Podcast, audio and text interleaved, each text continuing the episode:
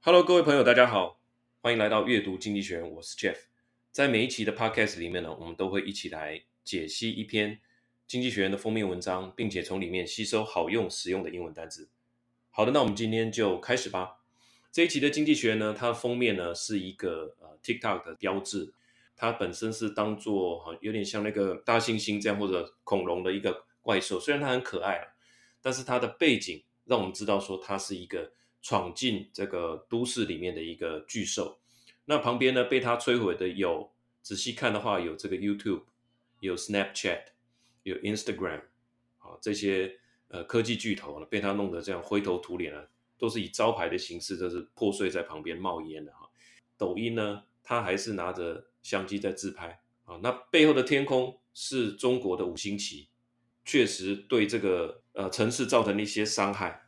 那很多的这个直升机都升空了哈，因为就像对付那个大金刚这样，开始在造这个很大的这个抖音的这个 logo。那这个就是呼应说，抖音的出现呢，其实颠覆了很多科技业过去以来把持的这种竞争的态势。那么这一篇文章要回答的一个问题，就是说，到底谁应该害怕 TikTok？那我们先剧透一下，该害怕的呢，并不只是这些科技公司哈，也不只是川普。那我们。后面分五点跟大家报告。首先，第一点，先做现况的说明。TikTok 就是一个搅动科技业一池春水的一个新进者。内文是这样说的：With its wholesome dancing and lip syncing video, TikTok once billed itself as the last sunny corner on the internet. Since the launching just five years ago, the app has brought a warm glow to its one billion users, as well as an icy dash of competition. To the social media's incumbents of Silicon Valley, with its rise, a part of the tech industry that had seemed close to competition has been cracked wide open. 那 wholesome 就是一个健康的了哈，它看起来是很健康的。Dancing and lip syncing，lip syncing 就是对嘴。那我们就是跟着那个里面唱的歌，然后在那边做动作哈。大部分讲到 TikTok 都是会讲到这个 lip syncing，对嘴。他们曾经这样认为哈，Bill itself 就说自认是一个 the last sunny corner on on the internet。 网络上最后一个阳光的角落，但是呢，从这个五年前它开始上市之后呢，它除了 has brought a warm glow to its one billion user，它已经达到了十亿用户咯。它成立五年，大概四年左右就达到了十亿的用户，这个是所有的社交媒体里面是速度最快的。那除了是一个 warm glow 之外，它这边是所以是一个昏黄的一个灯光，那后面是 ic dash ic dash of competition。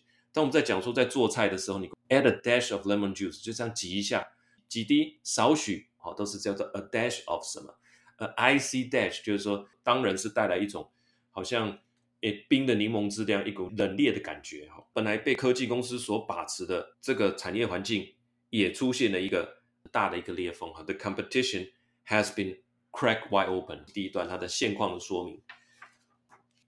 第二点就是说，TikTok 它一直都会是。中美科技大战的一个闪燃点，记得川普时代是华为嘛？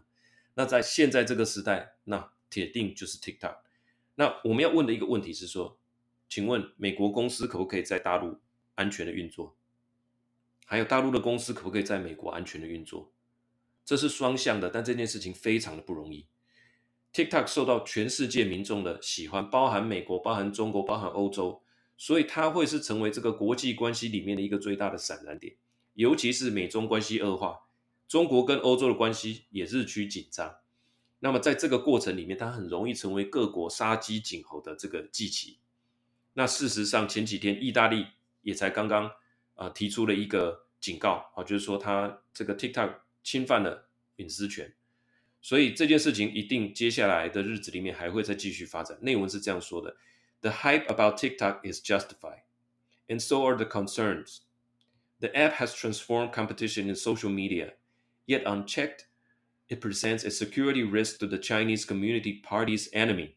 里面的关键是 unchecked。unchecked 就是说没有人来监督跟制衡它嘛。那如果是这样子的话，对于 Chinese Communist Party 中国共产党的敌人就会带来一个 security risk。那我们会说 check and balance 哈，就是说要制衡的意思。好，那第三点。 真正的顾虑是治安顾虑吗？从川普时代他就说啊，这个是一个治安顾虑，侵犯隐私权啊等等的。好，那我们来仔细看一下 TikTok，它可以知道我们是谁，喜欢听什么歌，家里的摆设是怎么样，因为你可能在家里的客厅跳舞嘛。但是说这样是就是侵犯隐私权，其实我几年前听到这，我也觉得很奇怪，这样就是隐私权，因为这些脸书都知道啊，脸书还知道我的朋友是谁，最近跟谁聚会，那怎么没有听听到美国像对付 TikTok 这样在对付脸书呢？内文是这样说的哈，The most frequent cited risk cited 就是提到的，The most frequent cited risk is privacy. China's government give itself the right to demand whatever data it likes from the firms based in the country. 中国它有权要求它境内的任何公司来提供资料。Though most TikTokers are unbothered 哈不在意 by the Communist parties analyzing their dance moves。对啊，你说如果 习大他喜欢分析我跳舞，哎跳得好不好，这个 lip syncing 准不准，这无所谓啊，对不对？那 this worries is probably exaggerated。啊，这样的顾虑确实是被夸大了。Most such information could be scraped from TikTok's front end or bought online, especially regarding Americans who are poorly protected by data privacy laws. The advantage of inside access would be marginal. 就是说，现在大家所说的这些隐私，其实从 TikTok 它本身这个网页的前端，透过网页截取技术，就可以找到很多的关于啊包含 po 文的人的资料哈。这是一种网络截取的技术。就算不是这样，其实网络上也有很多的暗网可以买到资料，所以 TikTok 它的主事者从后端来看到这些资料，如果只是看到这些 dance move 这样子的 advantage of inside access，从内部去取得这样的存取权，would be marginal。marginal 就是只有一点点，好像中文直接翻叫做边际，但是不会有人这样翻，就是说这个是很有限的，这样子的影响，这样的优势是很有限的，只有些微的一种优势。所以真正的问题在哪里？这是第四点。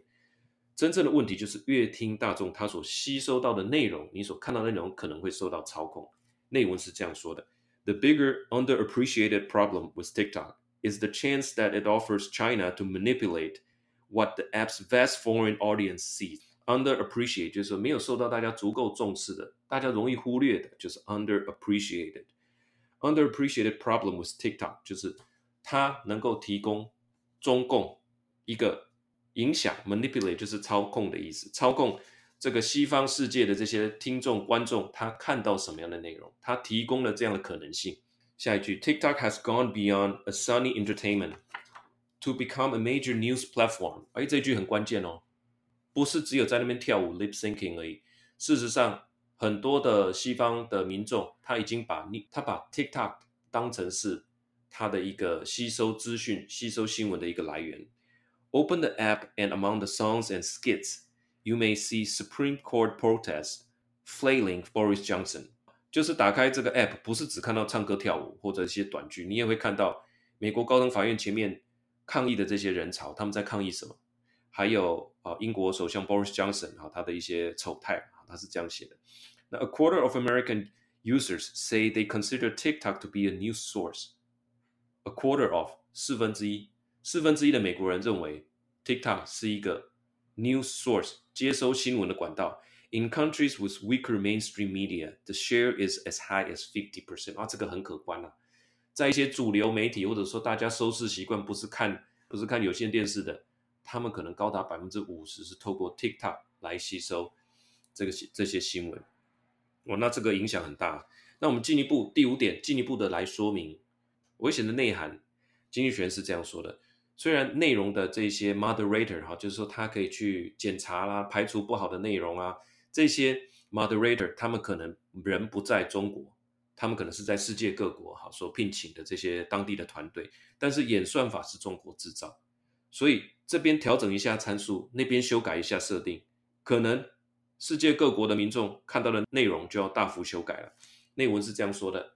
TikTok's content moderator are outside China, but the app's algorithm is nurtured in Beijing. A tweak here and there could give more traction to videos questioning COVID-19's Chinese origin or blaming NATO for the war in Ukraine, because each user gets a personalized feed. Tampering would be hard to spot. 里面的关键在于说这个。The app's algorithm is nurtured in Beijing. Nurture 是养育、培育的意思，它是在它就是在这里研发的嘛。它的核心团队就是在北京。Tweak 就是稍微调整、修改、 改正的意思哈。那 a tweak here and there 就是这里改一点，那里改一点的，它就可以 give more traction to 什么什么，give more traction，简单讲就是说让什么得到更多的关注，但是它可以来操控。那为什么会很难去抓到这个到底是不是他在操控呢？下面这一句，刚刚他里面讲这句很关键，each user gets a personalized feed，他们都是个人化的一些影音内容，所以 tempering，temper 是篡改的意思哈，这个字是 T A M P E R，那跟另外一个是 T E M P E R 是不一样的哈，T E M P E R 是这个回火啊，它是透过回火。二次烧制的过程来强化，比方说 tempered glass 就是强化玻璃。那 temper 呢是篡改的意思，是 T A M P E R。那因为每个人拿到的资料都不一样，好像每一个人拿到的菜都不一样，所以你很难去比对到底谁的菜被下了药。这个是他所经济学所提到的一点。那同样的这一点哦，还有第二段特别讲到 AI 的部分。It is hard to understand the black box of an AI program. Does a glut of pro-Trump videos indicate that someone in Beijing is pulling a lever, or simply that the audience enjoy polarizing content?